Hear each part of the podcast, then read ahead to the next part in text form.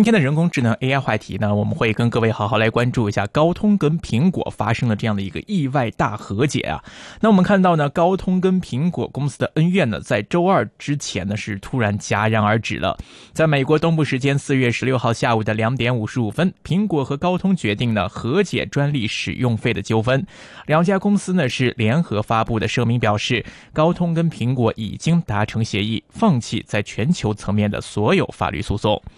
高通表示啊，与苹果的和解协议将终结所有正在进行的诉讼，包括与苹果设备合约制造商的诉讼。两家公司呢已经达成了为期六年的全球专利许可协议，已经在二零一九年四月一号生效，并有两年的延期选项。苹果呢将向高通支付一笔一次性的款项，双方呢还达成了一份多年的芯片组的供应协议，但是呢上述的具体金额呢目前还没有正式的公布。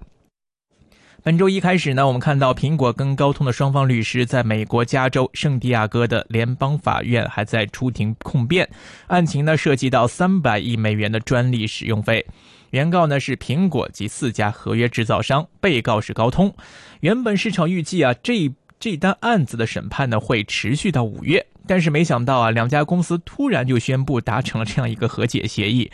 该案的法官对陪审团也表示呢，该协议将会允许两家科技公司重新开展业务。此前呢，审理过程当中透露的资料也显示，苹果在2010年到2016年为高通芯片支付了161亿美元，以及72.3亿美元的专利许可费。那么，苹果的律师就认为啊，高通从2013年起就利用垄断的能力去强迫客户支付了两倍的不公平价格。高通就认为呢，苹果是西谷最大的霸凌者，强迫这个芯片制造商去接受更少的专利使用费，而忽略了后者对智能手机的贡献。分析指出呢，达成至少六年的全球专利许可协议，说明苹果将再次向高通支付专利使用费。更重要的是呢，两家公司是达成了一个多年的芯片组供应协议，这也表明啊，苹果未来的 iPhone 手机可能会再度来启用高通的这样的一个基带芯片，而苹果呢，可能早于预计推出五 G 手机。高通也表示啊，随着基带芯片出货量的增加，预计呢，每股的收益将可以增加约两美元的一个水平。消息出来之后呢，短线见到高通的股价是出现了一个飙升，一度是创下了二十年来的一个最大单日升幅。那么，财经媒体 CNBC 就观察称呢，高通市值在股价飙升期间是足足增加了一百四十五亿美元，达到了超过八百四十亿美元的一个市值，并且是创下高通自一九九九年以来的一个最佳单日的股价表现。苹果呢，在消息发布之后呢，股价是比较波动，几次转跌，收盘呢是微涨，也是接近二零一八年十一月初以来的一个高位。高通的竞争对手苹果后期呢，是向其购买基带芯片的英特尔呢，则是短线转跌。此前呢，曾经有涨百分之二，消息出来之后呢，股价即刻就掉头向下。那么，在高通的消息带动之下呢，看到很多半导体芯片的股份都是出现了一个非常好的一个升幅。那么之前呢，也有文章指出啊。从二零一七年一月，苹果率先提起针对高通的这个法律诉讼以来呢，过去两年之间，高通和苹果一共是在全球六个国家、十六个司法管辖区进行了总计超过五十项的一个司法诉讼了。具体来说呢，随着苹果跟高通在二零零七年签署的这个专利许可协议到期，苹果呢开始在二零一六年部分 iPhone 上来使用英特尔的这个调制解调器芯片。并且呢，在二零一七年带领合约制造商们拒绝向高通缴纳专利使用费，高通就表示啊，指责苹果盗窃知识产权，并且交给竞争对手英特尔，屡次是向多国法院申请对部分 iPhone 实施进口的禁令。分析就普遍认为啊，跟高通的争端将会令苹果像当年的诺基亚一样，在即将到来的五 G 时代而落后。那么四月初的消息就称呢，苹果作为全球领先的手机厂商，在五 G 方面仍未找到理想的解决方案。自研的五 G 基带是没有突破，英特尔五 G 基带又掉链子，那么找三星和高通采购也是被拒绝，担心啊，苹果可能要错失第一波的五 G 之战了。那么二零二零年才能够发布到五 G 的手机。而安卓系统呢，在今年就已经发布了多款的五 G 手机了。那么在本周更有消息说啊，华为的创始人任正非在接受采访时说，对出售五 G 芯片和其他芯片给竞争对手一事呢，华为是持着一个开放态度，其中呢也包括苹果公司。目前呢，苹果尚未发布能够支持五 G 设备的芯片。这也就意味着，如果苹果还想在今年发布五 G 手机，如果不选择这个高通的话呢，那华为的芯片将会成为其中的一个选择了。那么在跟苹果交恶的这两年啊，其实高通自己也是受着很大的影响。那么有文章指出呢，对对高通而言，一旦跟苹果用打官司来一决高下的话呢，也将会决定高通销售的芯片和授权超过十三万项的专利的独特业务的命运。那么这样的一个。多的专利跟业务到底是否是合法呢？也将会受到一个挑战了。那么，通过这次诉讼解决跟高通之间的问题呢，可能会帮助苹果更快的将五 G 设备来推向市场。从长期来看呢，这也将会允许苹果从多个供应商来采购关键的零部件。苹果也曾表示啊，它更愿意是从单一的供应商来采购零部件的。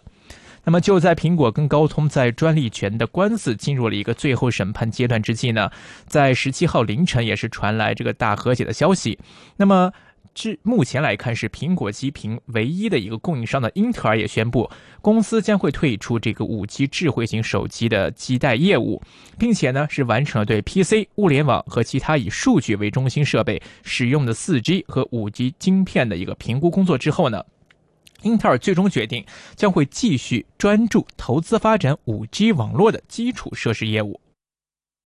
英特尔就表示啊，公司将会继续履行对现有 4G 智慧型手机的基带芯片产品线的客户承诺，但是呢，不准备在智慧型手机领域推出 5G 的基带芯片，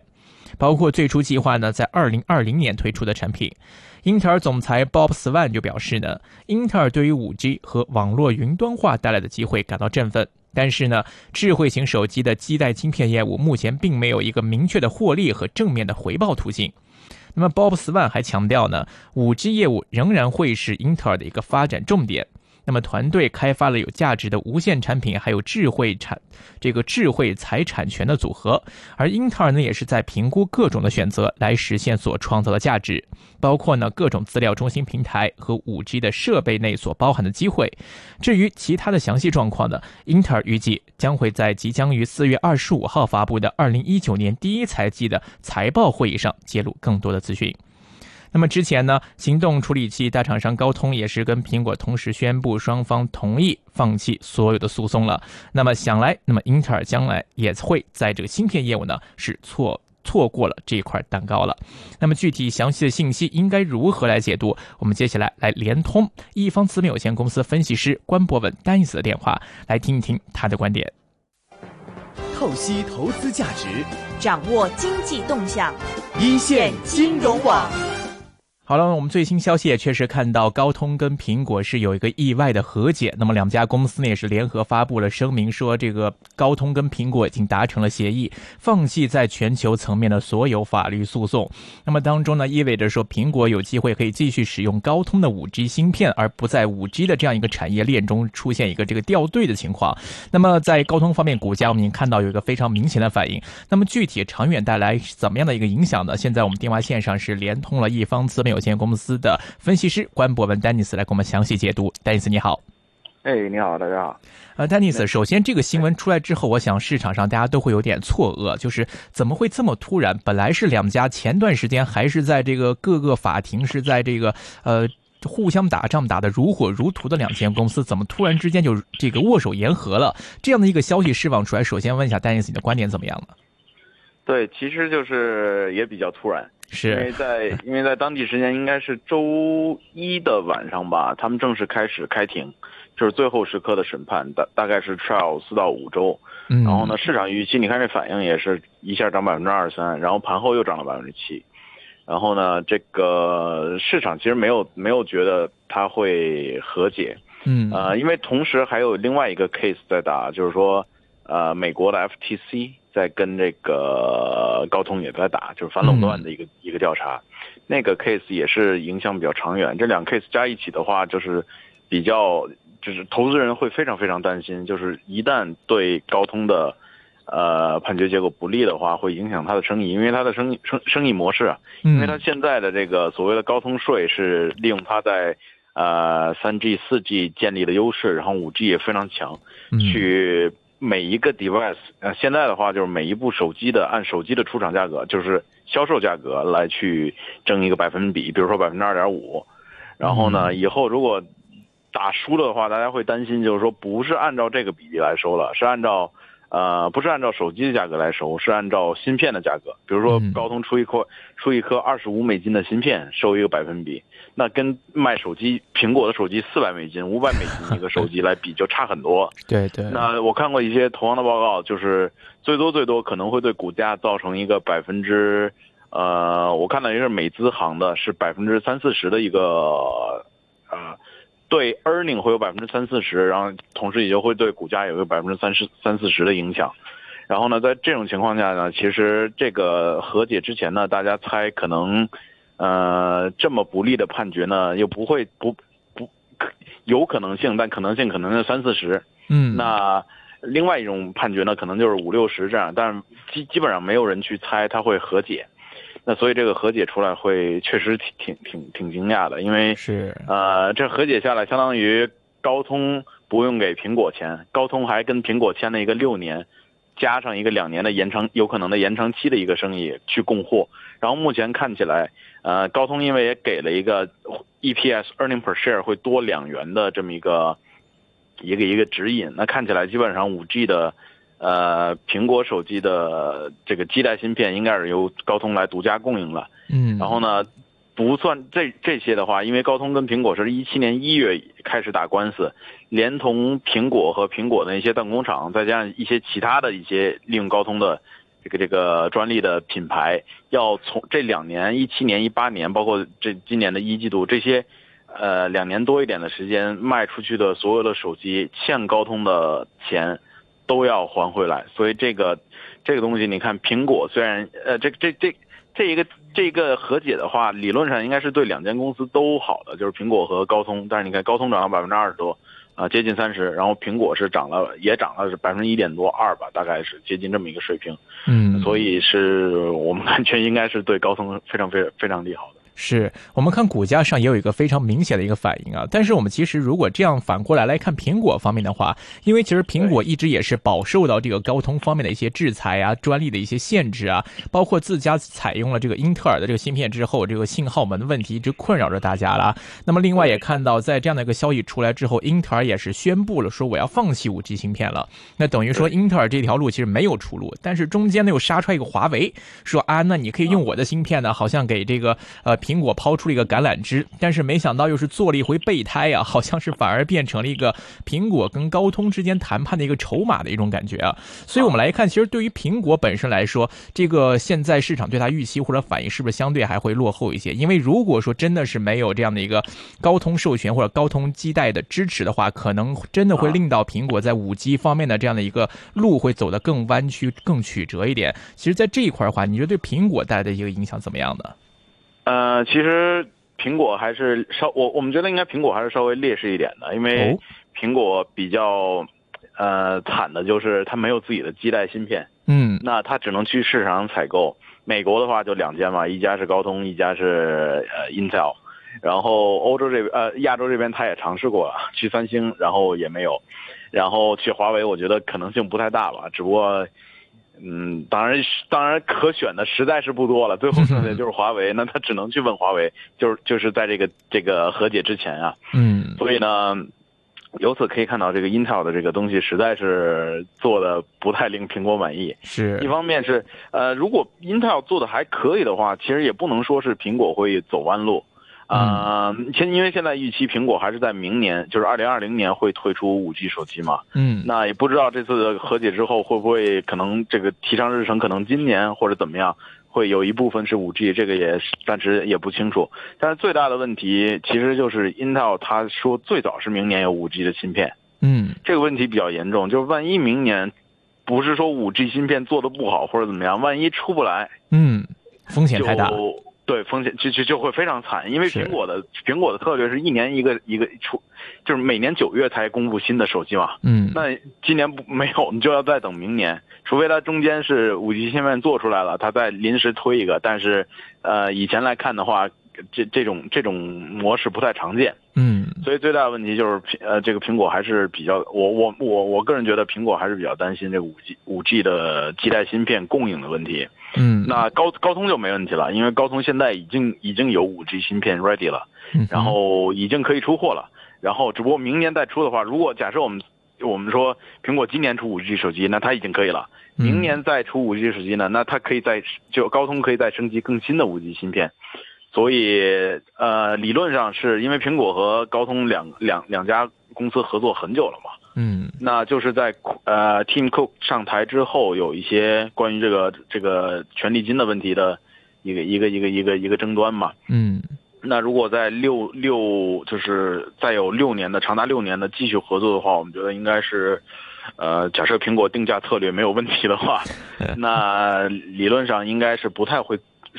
错失这个这个五 G 的这个这个五 G 的这么一个一个浪潮吧，或者说不会不会晚，或者不会错失。然后，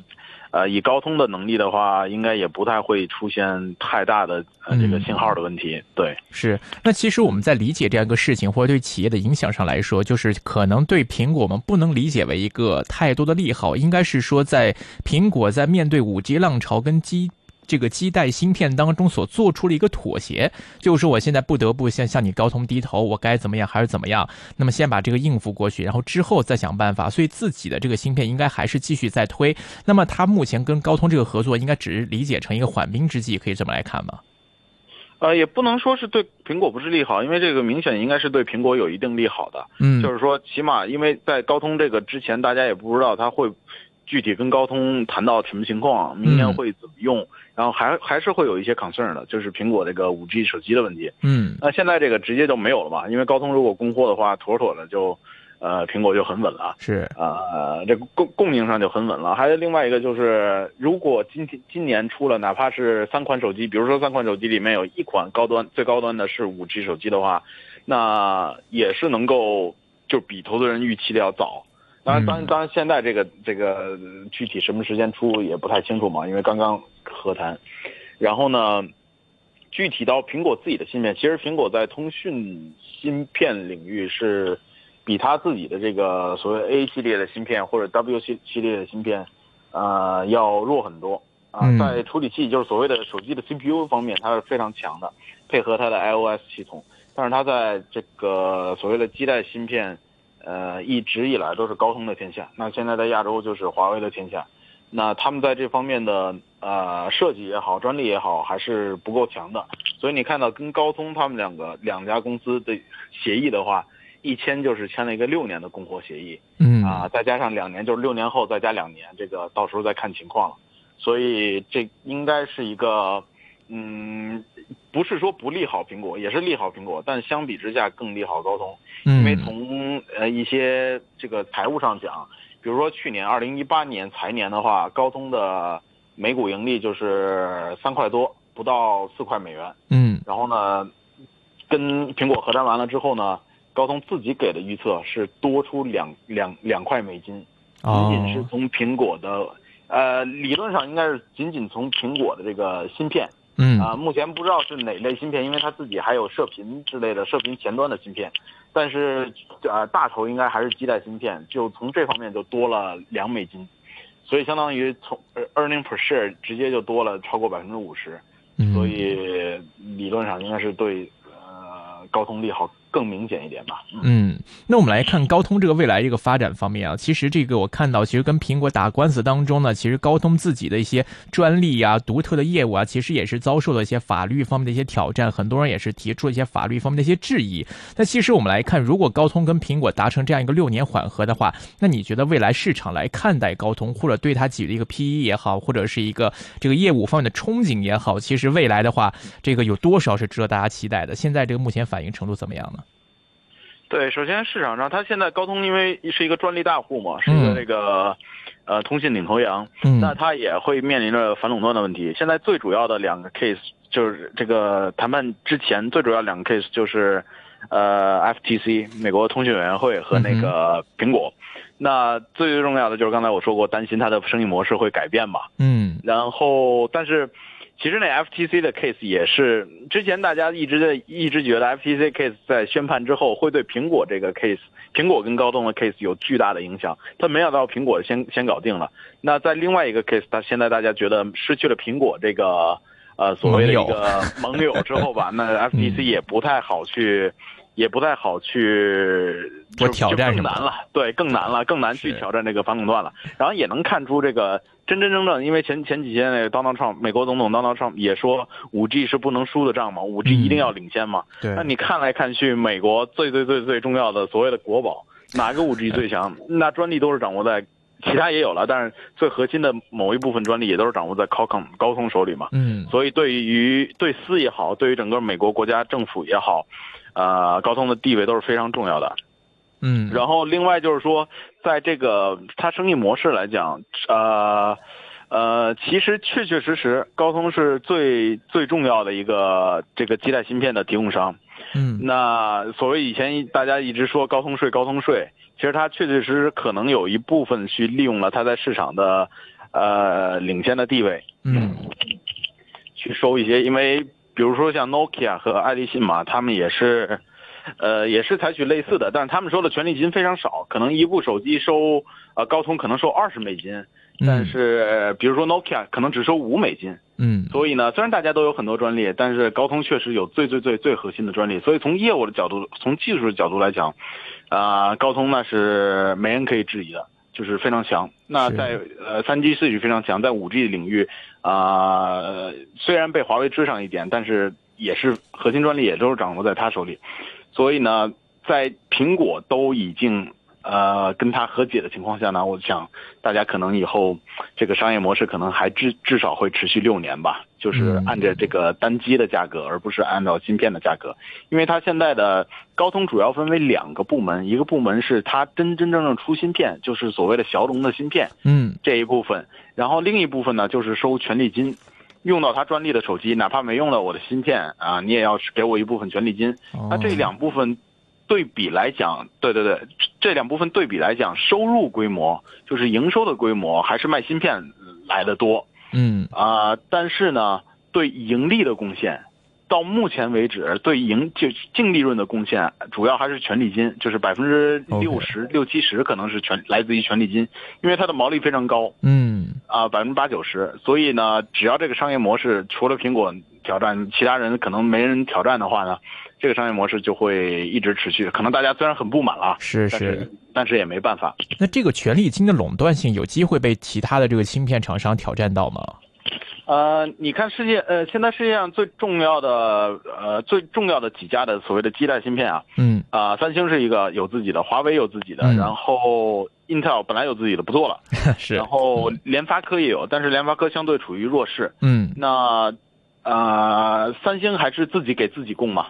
然后华为也是自己给自己供，这是一个比较好的一个模式，就是自己有芯片，自己有处理器，啊，自己也有手机，那这样就可以比较好的一个供应链的体系，啊，但是其他的手机厂，比如说我们说，呃，比如说小米、OPPO 这种手机厂，或者甚至说苹果这种手机厂，他们是实实在在要用啊高通的芯片，用到高通的技术的，那这一部分专利是逃不开的，所以。只要这个商业模式在一天，他们就要交专利费，因为他们也不光是给高通交，呃，也给 Nokia 交，也给爱立信交，啊，也有给华为交，但是具体的比例还是高通最多了。嗯，那所以呢，如果说将来可能华为真的是开放自己的市场，或者是三星也开始给其他的这个手机厂商来供应自己的芯片的话，那高通反而就会变得很被动了。哎，不好意思，您您再重复一遍好吗？就是说，如果说像这个呃，像华为也好，三星也好，将来呢，在自己的这个领域放开市场，那将自己的芯片可以卖给第三方的手机机构、手机生产厂商的话，那高通反而就会变得很被动了。呃，高通我们觉得应该不会是太被动，因为呃，首先高通的实力非常强嘛，就是它它在五 G，你可以看到它在五 G 里面的核呃核心的这个。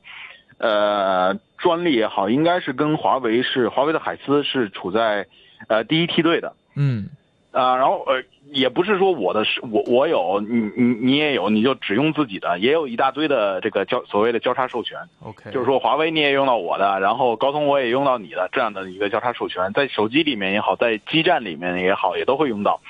但是呢，你你刚才也就是刚才说到这个华为用自己的，嗯啊，没有卖出，就现在的没有卖出去，然后三星用自己的没有卖出去。那作为其他的手机厂商呢，也不太放心，会说。我把最最最核心的命脉掌握在你 你一个不是独立第三方的一个基带芯片厂商，哦、是对吧？所以还是还是更希望，因为我在这个手机领域终端领域跟你是竞争对手嘛。对对。所以理论上还是第三方，比如说像联发科啊、高通这种公司会呃会更受第三方的手机，就是独立的手机品牌的青睐。嗯。那我们在另外一方面来看啊，在这个世纪大和解之后啊，其实英特尔方面它也是随即做一个公布，说自己要退出这个五 G 手机的这个基带的晶片业务啊。那么这个消息出来之后，也让大家有点意外啊。那其实你看，这个英特尔方面退出五 G 是说它是目前不参与这个市场竞争，还是说自己有继续在研发，还是说它是完全退出？那这一块对于英特尔的影响到底有多大呢？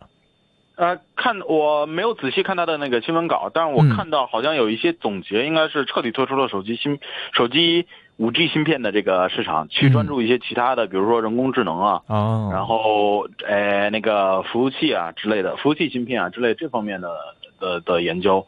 所以其实苹果也给他们机会了。一七年跟高通，呃一七年跟高通打官司以来呢，他们苹果跟高通关系就不太好嘛，基本上就靠这个。靠，希望是靠英特尔，但是英特尔对英特尔到，嗯，现在也没太做出来，嗯，不知道是能力不行还是工程师不行。然后呢，呃，所以从他就是从英特尔的新闻稿看来，以及从苹果跟高通的这么一个目前怀疑是百分之百供货的这么一个一一个决策来看的话，啊，英特尔继续做也没什么太大意义了，因为高通首先在。在其他的这个亚洲的这些品牌已经是是非常非常是呃强劲了，然后还有联发科在后面。那英特尔目前来看，重心确确实实是在他收购的一些公司，确确实实在那个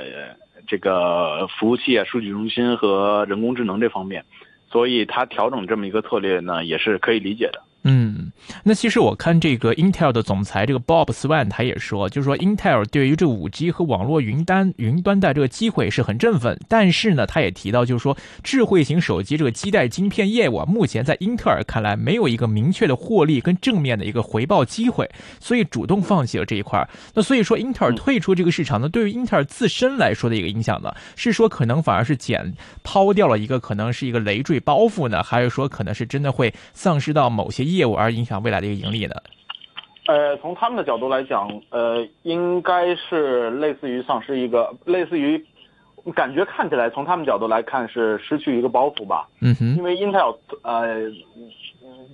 就是从创立以来呢，其实也不是说以通讯见长的，嗯，他们也是数据处理见长的，就是所谓的 CPU 来见长的，是对吧？所以他们现在是把这个五 G 五 G 的这个基带芯片给抛出掉。他们专心做数据处理，就比如说我们现在手机也好，电脑也好，啊，都是要最重要的就是两个嘛，一个数据处理，一个通信。那电脑的通讯可能通通过那个网线或者，呃，这个 WiFi，然后手机呢，移动手机呢是通过这个这个无线信号，然后将来车呢，汽车呢五就是车联网的时候呢，可能也是通过，主要也是通过那个，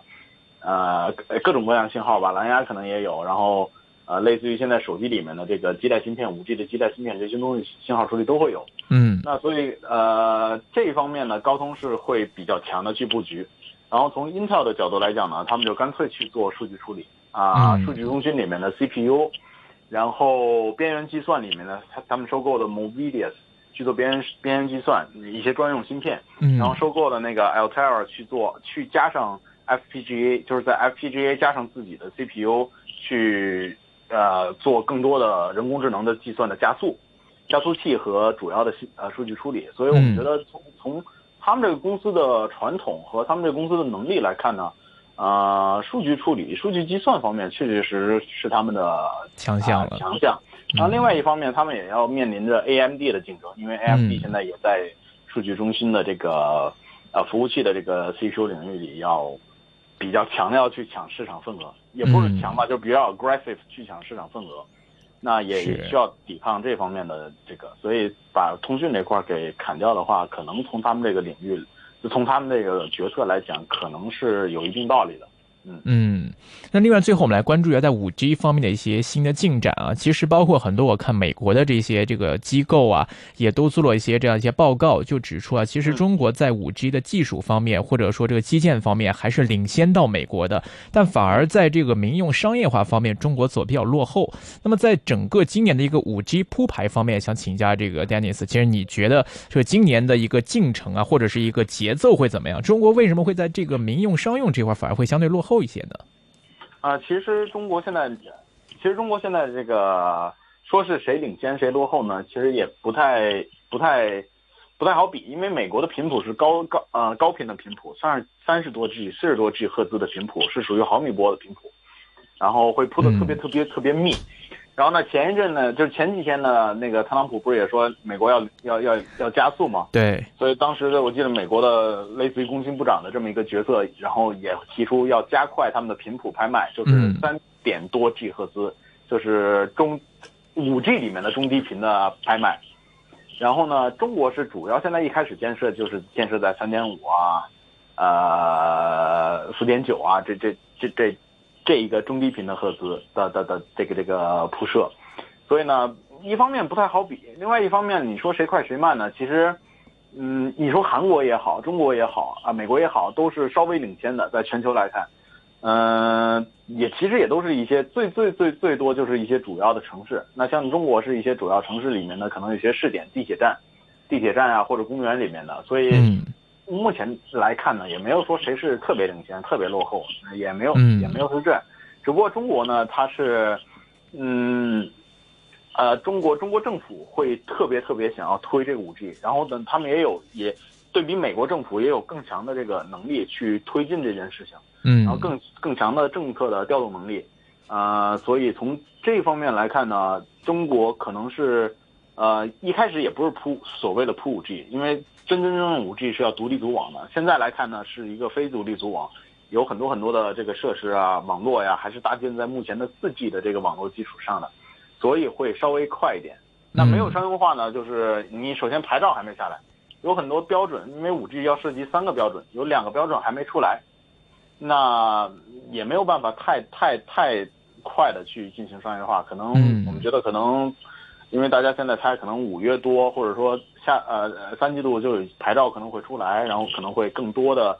呃更清晰的数据来看吧。三大运营商也说了，现在给 Capex 指引也不太清晰，因为牌照出来之后才能更清晰。然后，呃呃牌假设牌照出来了，然后他们更清晰的一个规划，然后可能在明年的上半年，可能就会消费者真真正正消费者能看到一些手机的这个数据计划可能出来吧。可能大概是这么一个时间点，然后美国呢是因为高频高频，呃，其实理论上来讲，超高频是比较适合汽车的，因为它的带频带带宽比较宽，然后呢，呃，这个呃延迟比较低，比较适合汽车应用和一些比如说医疗应用啊。但是现在也是标准呃定下来的还比较慢，就是那个全球的这个五 G 通讯标准呢定下来还还还没有太定下来，嗯，所以呢也也都是一个就是。一个原因，所以到现在我们来看，也不不能说是谁领先谁落后，就伯仲之间吧。是明白。好，那么今天时间关系呢，我们先跟丹尼斯聊这里。非常感谢丹尼斯给我们带来的分享。那么之后有什么最新的话题呢，再来请教丹尼斯了。好的，谢谢丹尼斯，谢谢。好，拜拜。股票交易所鸣金收兵，一线金融网开锣登台，一线金融网。